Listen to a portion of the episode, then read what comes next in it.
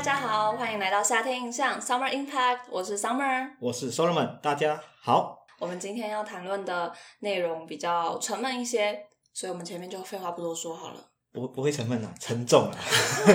然后有点压，有点压力感。对，我们等下可能讲一讲就声泪俱下，对不对 会，而且会很怕被占。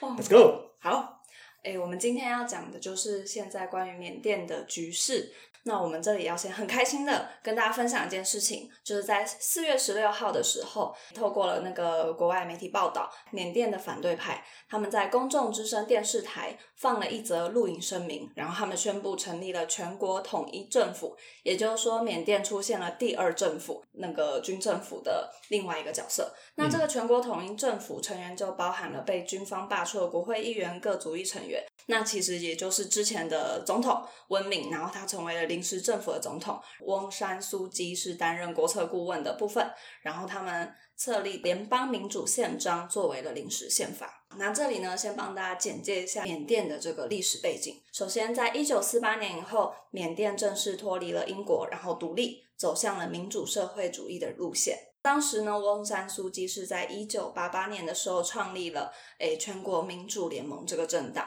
那同年，缅甸的军队也在国家就是经历了呃，就从独立到后来这一整的政局动荡的时间，然后接管了国家政权。隔年一九八九年，军政府就宣布了戒严，并且他当然就把呃之前。翁山书记创立的这个政党，然后就是他把他们就把他抓起来，然后软禁了这个全国民主联盟的领袖翁山书记。在这一段时间，一下被软禁，一下被释放，一下被软禁，一下被释放。然后也在一九九一年的时候，翁山书记得到了这个诺贝尔和平奖。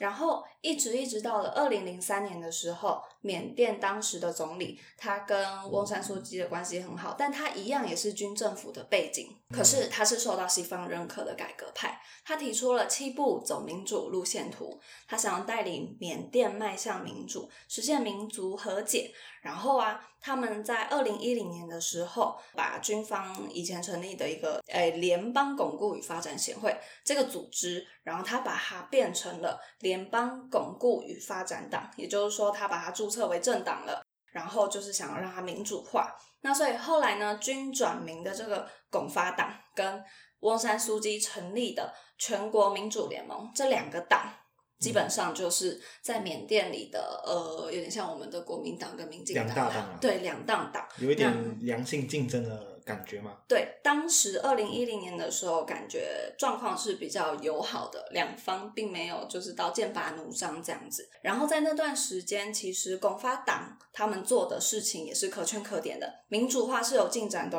然后工作效率也高，经济发展也快。一直到了二零一五年的时候大选，因为他们开始就走民主化嘛。嗯然后共发党就是呃，我们就说他是军政府背景，然后还有我们的民主背景的全国民主联盟，他们两个就一样，也是在大选中，但是全国民主联盟就获得了九十趴的选票，他们打败了这个军方支持的执政党。那当时。二零一五年对于军政府的落选，他们其实是有所顾忌的，但是他们认为就是好没有关系，就试试看嘛，我们就输一次。然后二零二零年的时候再选举，他们就觉得大家应该会去比较，就是说，嗯，我们可能之前真的做比较好啊。他们认为他们对自己是有信心的，他们觉得广发党我们的领导圈里是人才济济的，大家投票的时候其实要认人，不要只认党。可是，在二零二零年的时候这一次大选。他们还是输了，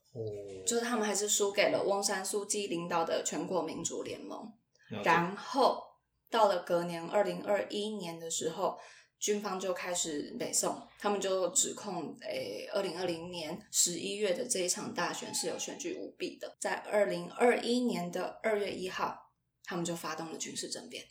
截至目前为止。这个时间，我们现在录音的时间点是四月十六号，总共有七百二十八人，就包括了示威者、民众还有军方，因为目前为止的军事政变而造成了死亡。二月一直到四月中，现在这一段时间，军方是无所不用其极，越来越夸张，对，血腥暴力的在镇压。嗯，有一个这个讲这个，不知道大家会比较知道，就是一个地表最帅和尚。在缅甸的一个像 KOL 的人，他二十四岁，然后缅甸演员兼模特儿，然后还有和尚身份。那他一样也是在呃这段时间，因为他也会出来抗议嘛，就是说支持缅甸，不支持独裁者。嗯，然后就这样一系列，就是一百多位反政变而具有影响力的人士，这位和尚，然后模特儿、歌手、记者、影像创作者等等，就是都被军方带走了，消失了。他们是使用他们各种方法在打压所有求救的声音，对反抗的人民。那我们把时间线再拉回到二月一号。那二月一号本原本是去年就是缅甸全国选举之后的首场国会会议，但是就是缅甸军方在凌晨的时候发动一个政变，将翁山素姬、还有总统温敏、还有一些高阶的官员，还有全国民主联盟的议员，然后就遭到了军方的拘留。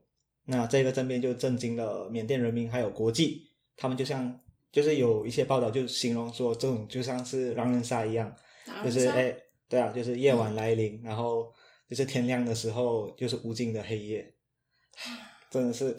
这个比喻，真的是呃，要怎么说？都起鸡皮疙瘩了。真的相当的可怕，就是一个无尽的狼人杀夜晚。真的。唉，然后就是政变发生之后，军方就夺下了全国最大城市仰光的控制权。然后在二月一号上午的时候，那缅甸就透过旗下的电视台宣布进入一年的紧急状态。那一年后要重新进行大选，就是用屁股想都知道啊，不对，就是可想而知。缅甸人民当然不会承认这样的政府。然后在二月七号的时候，仰光就出现了大规模的示威。超过十万名的市民走上街头，反对军阀政变，要求释放翁山书记。在军政府的统治期间，那他他们就做了一些呃令人觉得很匪夷所思，或者是说就是一些很奇怪的行为，就例如释放了二点三万名的囚犯，那口头是说想要将这些囚犯转变成正派的公民，然后建立一个和平、发达、有纪律的新民主国家。但其实，在人民眼中或者实际上来看，就是想要刻意制造一些混乱，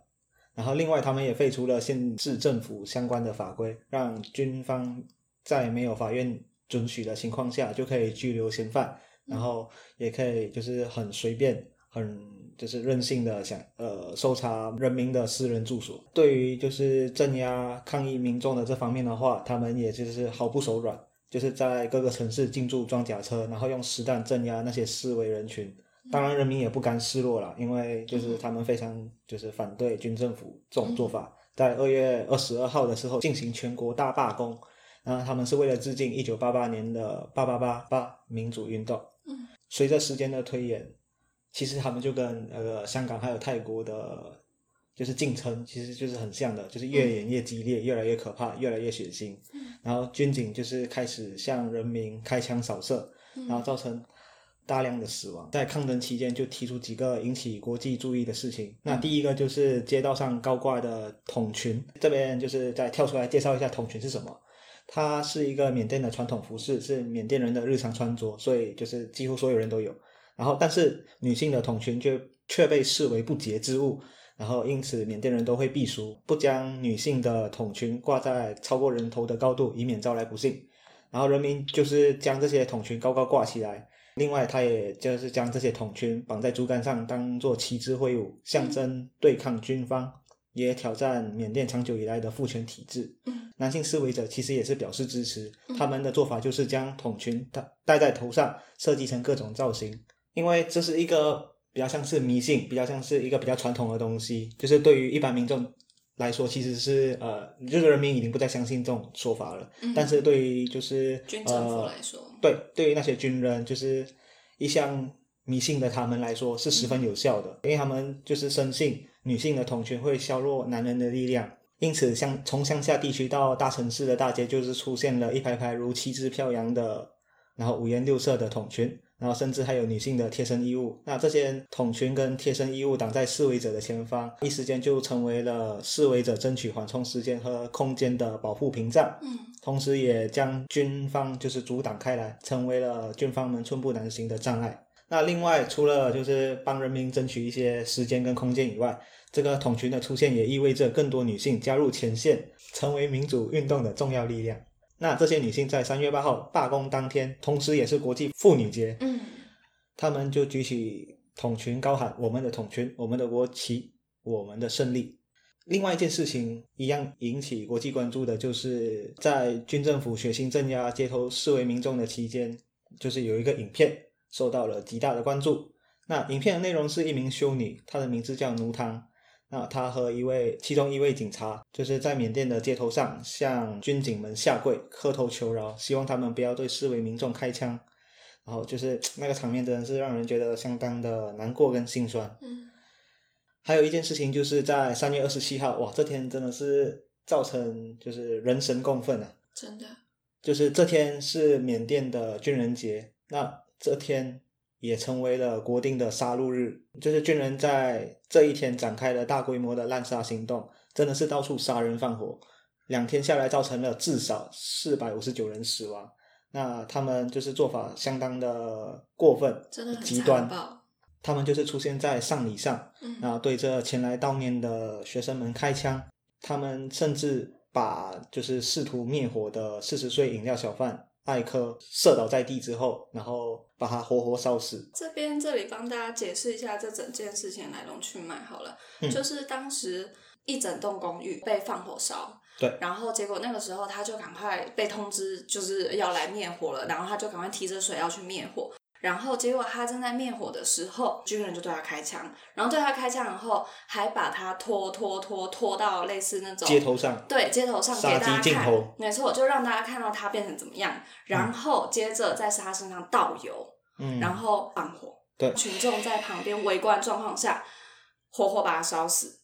然后如果有人想要就是上前去灭火，就是救他的话，都会被他开枪都会被开枪扫射，真的或者很过分是。然后同一时间，他们也对少数民族克伦邦农村进行空袭。那这些轰炸并不是针对那些克伦军的军事据点或者是部队，然后反而就是集中炸在一般民宅或者是城镇的中心。那很明显，他们就是以杀戮平民作为军事报复。非常非常讽刺的是，缅甸军政府总司令明昂莱就是为了庆祝这个军人节，在他们的在他们的基地。基地里面吧，对，嗯举办了一场非常盛大的晚宴，然后对比之下，真的是讽刺，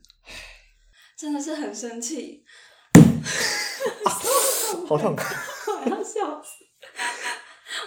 我在这边再跟大家分享另外一个真的也很令人心痛的状况，就在四月六号的时候，联合国发言人呃杜加里克他也公开表示了，他们证实缅甸军方对于缅甸当地的医护人员正在进行暴力搜捕跟滥杀。他们后来对于就是所有的抗议示威的民众，他们都会去攻击嘛，会去扫射。接下来这一群人会被救到，就是救到不管是医院或者是路边各种，然后只要是医疗人员救治他们的现场，是很有可能会直接被攻击的，直接冲到医院里很急诊的地方对你开枪扫射，然后甚至是军人就直接埋伏在医院附近，只要有抗议示威的民众受伤被送进去，他们就直接在那里瓮中捉鳖，把那群人杀掉，然后连带所有的医护人员也成为了一个标靶，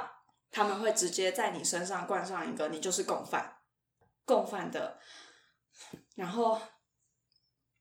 然后冷静，冷静，冷静。我真的超级气的。然后，所以大型医院就成了一个风声鹤唳的场所。他们针对医护人员或是医事场域的肃清，然后他们也是把这个状况再扩张到了，甚至是在街头的机动的那种急救的志工团，甚至只是一般个人职业的那种小诊所啊，然后或者是呃被军警认为你有在收容过示威民众或者正在收容中这些受伤的民众的医护单位，都会被军警视为支援报名的反乱行动，强行捕抓，甚至当场肃杀。后来他们呃新闻新闻媒体就有去采访一些医生，当地的缅甸医生，然后他们就表示，很多医护人员是还在急救伤患的时候就被突袭闯入的军警强行掳走。那他们觉得这这到底算什么？难道现在当今的缅甸救人一命、医诊人心都变成国安重罪吗？那他们认为，我们不救的话，那是谁要来救？军政府已经派兵封锁了各地的大型医院，那想要看诊的话，还得通过军警的检查哨。他们的目的就是要捕抓甚至阻止中弹的示威者被送医急救。他们不分昼夜去突袭这些医疗院所，恐吓啊，骚扰医护人员。可是这一群医护人员，他们在受访的时候表示，缅甸的医护他们是只对医事誓词负责的。然后他们说，今天就算用枪口顶着我们，该救人命，他们也绝对不会退缩。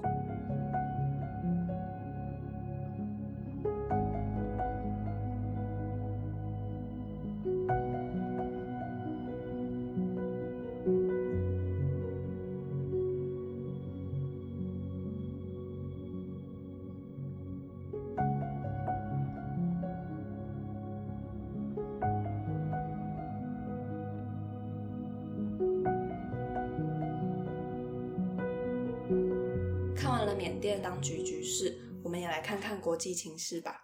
在二月，也就是动乱刚开始的时候，联合国人权理事会他们在日内瓦论坛，他们就决议了，要求缅甸要释放翁山苏基还有其他官员。那这项决议案是由英国、欧盟等提起。身为人权理事会的四十七个成员国当中的中国还有俄罗斯，他们却宣称与这项决议无关。那所以接下来我们就先来看一看中国还有俄罗斯在对于呃军事政变的这一段状况，他们的他们的立场。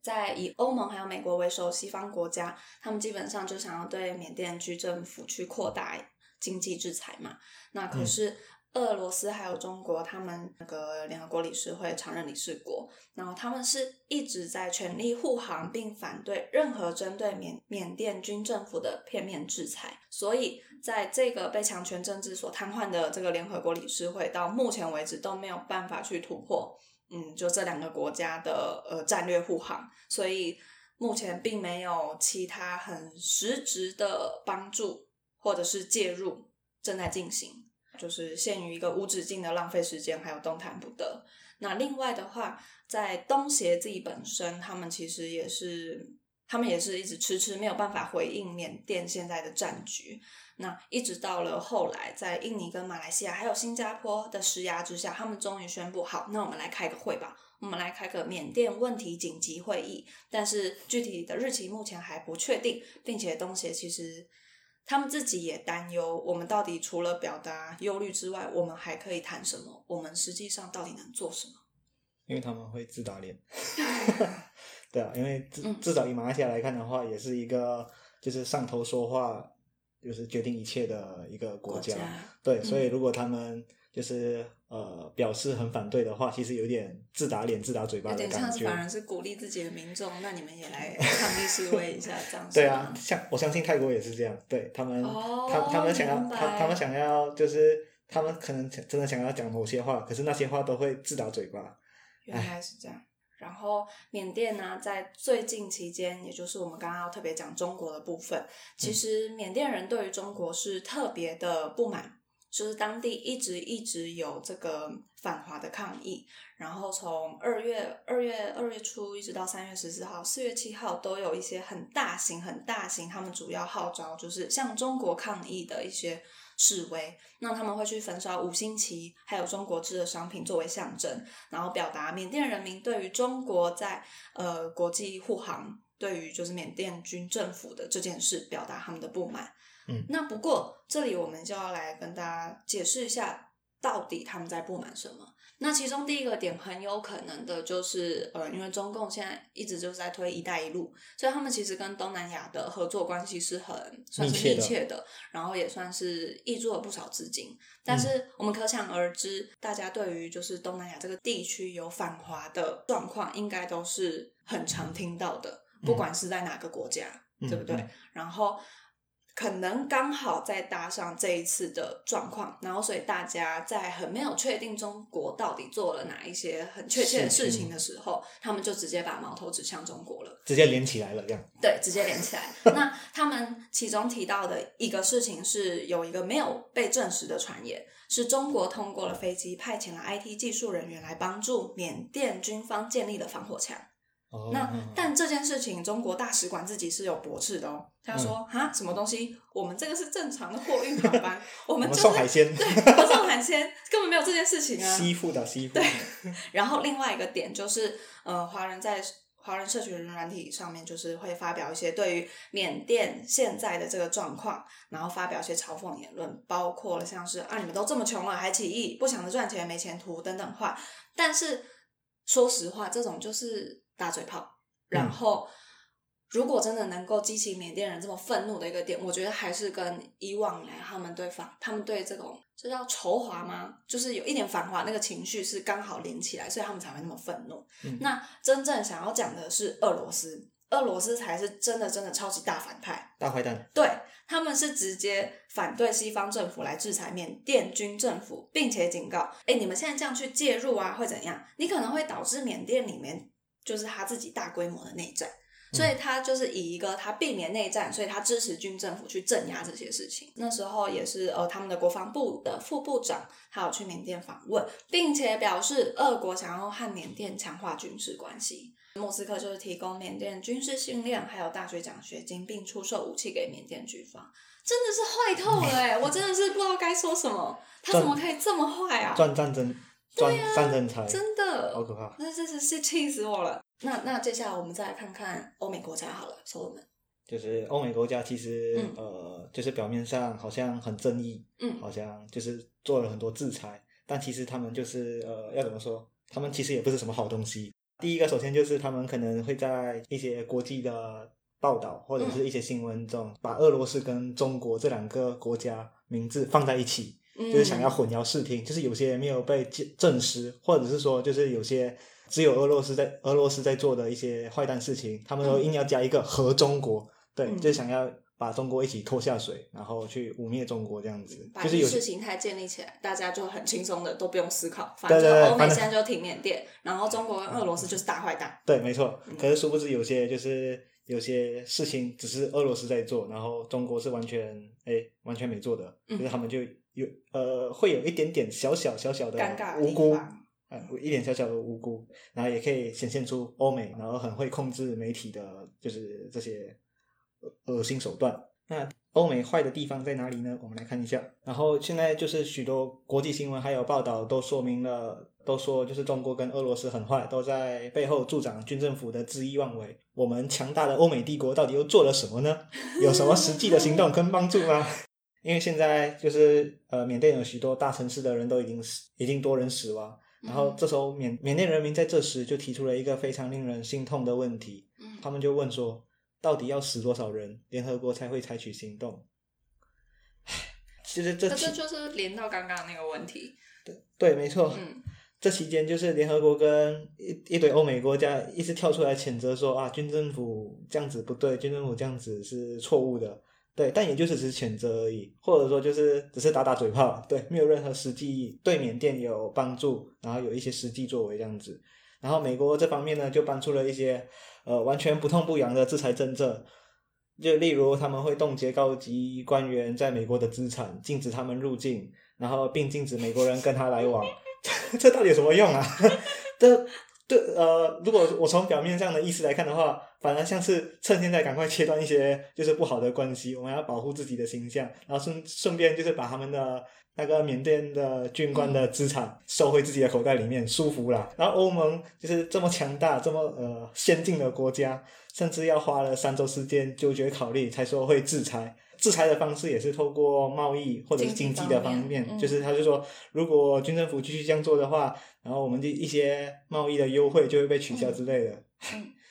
有什么用呢？然后那个七大工业国集团就是 G7，他们也发表联合声明指出，就是任何以暴力对付和平示威的人士都必须负起责任。那请问要负起什么责任？你要讲清楚啊！对。对。有什有到底有什么责任要负了？就是那你讲了这些之后，缅甸有就是呃人民有改善吗？就是人民有获得什么帮助吗？就完全没有啊。然后另外就是根据《纽约时报》的报道，对他们现在就是军政府拿来监控人民的设备，很多都是来自中国，没有错。但是其实欧美跟以色列也卖了不少，然后他们也可以就是睁眼说瞎话，或者就是呃脸皮非常厚，就是一直在攻击。中国跟俄罗斯讲说他们干嘛干嘛之类的，然后而且另外一个还有一个 我觉得要澄清的点就是，其实中国跟缅甸的友好关系是，呃，其实是中国跟翁山素姬那一派的，就是跟全推“一带一路”的时候，对，是他们打，他们是其实他们跟军政府的关系是不好的，或者说其实现在这个军事政变对中国来说其实也不是好事，就代表说他对缅甸的投资目前都付出流水，因为就是他原本打交道的对象是翁山书记他们，所以就不要就是随便乱连接，要知道就是事情的前后，还有一些事实。另外一篇新闻报，他其实就有说，中国并不在意缅甸上台到底是哪一个政府，他根本不 care 是翁山书记还是现在是军政府，他想要只是一个可以保护中国项目还有中国利益的缅甸政府，所以他不见得真的会出资去赞支持军政府来反这些东西。对啊，嗯，没错，他只希望就是这件事情赶快结束。不过到头来看，其实也算是自私了，就是反正你们想怎么样都没关系，是是可以可以这样解读吗？就是反正你们 就是很表面很表面的解读了，就是嗯我不知道这样会不会出事，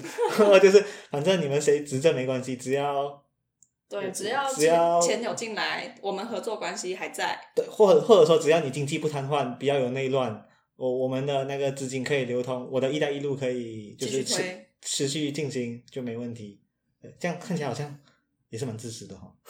就是每个国家其实都是他们有各有立场，那他们也没有，他们嘴巴上说好，以欧美国家来说，他们说我们要制裁，可是他们可能可以说哦，因为我们联合国理事会困于俄罗斯跟中国的一直反对，所以我们联合国没有办法做任何事。但也许他们也真的没有想要做任何事。真的，然后他他们不想做任何事的的期间，同时还要踩一下对面他他的对立面，对，就是同时要说要踩一下是因为他们两个，是因为中对国他们一直投反跟俄罗斯。对票，他们一直对啊投反对票，我不是我不是我不想帮，对，对。那可是俄罗斯跟中国也是真的明着的坏人，他们就是我就是投反对票，不然你要拿我怎么样？反正就是大家都没有打算真的做什么。对然后这里还有一个新闻帮大家补充，是在四月八号的时候，缅甸的那个驻英国大使他被锁在伦敦的大使馆门外，这件事情真的也是让我觉得，哈，诶英国人这个他他这 English people, what a brilliant country！就是正在英就是在英国本土里面这个缅甸的那个领事馆哦，然后因为当时的这个缅甸驻英大使，他曾经呼吁军方释放翁山苏基，还有总统温命，还有和军方划清所有的界限。然后结果就在那一天，他突然个就没有办法走进大使馆，他就发现我被锁在门外。为什么？因为呃，英国就说哦，我们受到了那个军政府的压力、跟胁迫、跟威胁，所以我们必须接受缅甸政府的决定，所以我们就嗯，对，我们不让你进承认这个，就是不承认你现在这个大使，啊、就是可是这个大使馆在伦敦呢，对啊就是你会觉得 到底有多窝囊才有办法这样做？这里不是你自己的国家境内吗？如果你真的想要做些什么，不是从这个这个大使的身份的认可上面，就是一个你第一步能做的事情吗？对。哎，你自己境内，虽然人家说领事馆就是别人国家的领土的延伸，但是嗯这就是还是在你境内啊。你如果连境内的事情你都搞定不了，那你说你要制裁缅甸军政府，我真的是不是很相信。到底都在干嘛？这些强国所以我们的结语是什么？时候呢只能自己靠自己啦。没错，只能自己靠自己。这个总结好像就是也相当的要怎么说残酷，对啊，真的唉，而且说实话，也对于我们的无力感表达了。很多时候，我们真的只能把期待寄予在现在成立的这个全国统一政府，就是缅甸的自己人，他们自己的反对派。即使我们刚刚讲了这么多很残暴、很可怕的这些血腥镇压这些事件，可是其实示威者的他们的能量还在，他们一直透过对他们透过很多很有生命力的抗争，然后一直持续的在吸引就是国际的目光，对，不要让大家忘记，像大家忘记遗忘香港那个样子。这里举例几个点，比如说他们就装饰了复活节彩蛋，然后来传递反抗讯息，然后他们也发起了行军鞋罢工，他们把鲜花插在这些鞋子上，象征在抗争中的每一位牺牲者。他们每走一步就盛开一朵花。然后他们也利用了社交媒体，发起了各种民主运动标签，同时也加入了我们以前提过的奶茶联盟的这个行列，嗯然后来用这个 hashtag 来象征他们也是反抗集权的一员。他们的这个三指抗争手势也和泰国当初抗议皇室是一样的。我们可能真的所有的强权国家，他们可能自己吵自己的事情都来不及了。嗯那像我跟 Solomon，我们就是一个小小的平凡人，应该应该说就是我们只是达到转达讯息的一个平台，这样子，没错，其实对他们的实际帮助可能也没有，并不并没没有什么真正真真的没有实质的帮帮助。助，对，结果也变成打嘴炮。对，不过我这边有一个小小希望了，就是嗯。因为毕竟这些杀戮行为或者是呃镇压民众，就是血这些血腥镇压发号施令的都是那些官员，但是这些杀戮行为或者是血腥镇压的执行者，就是一群被洗脑的军人，他们或许就是从某个角度来看说，其实也是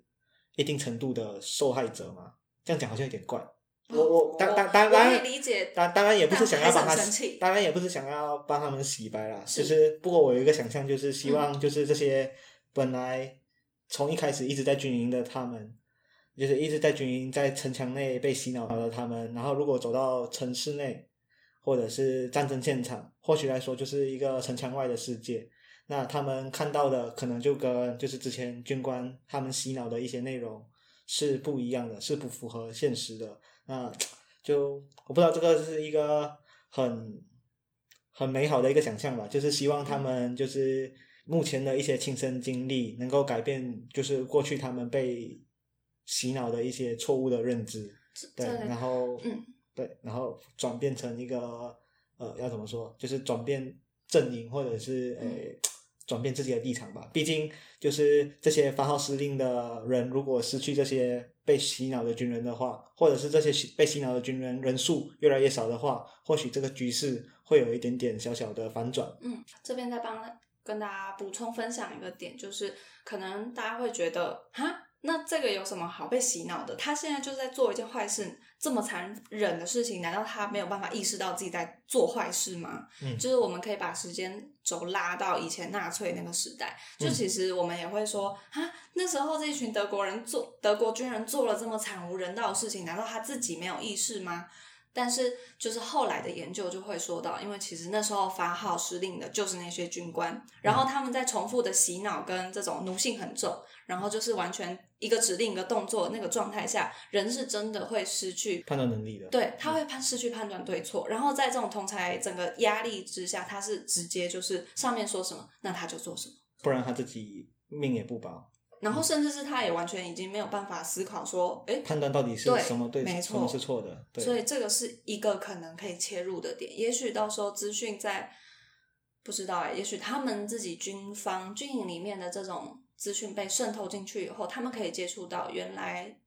人民整个国家大家的想法到底是怎样。嗯也许他们就不会再成为这种军方高官领导者的杀手。但是这是需要时间，可是这些时间是要用命换来的。哦，我就觉得，Oh my God，what happened？好了，我也不知道怎么结尾。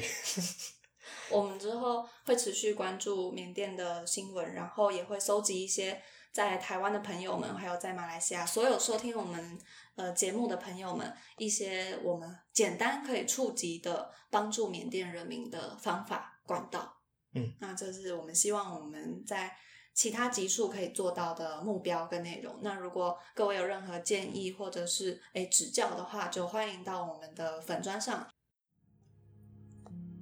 那我们今天的节目就到这里结束喽，谢谢大家，谢谢大家的收听，大家拜拜。大家拜拜，Summer Impact，和，Little Impact on your life。希望缅甸可以越来越好。祝福缅甸。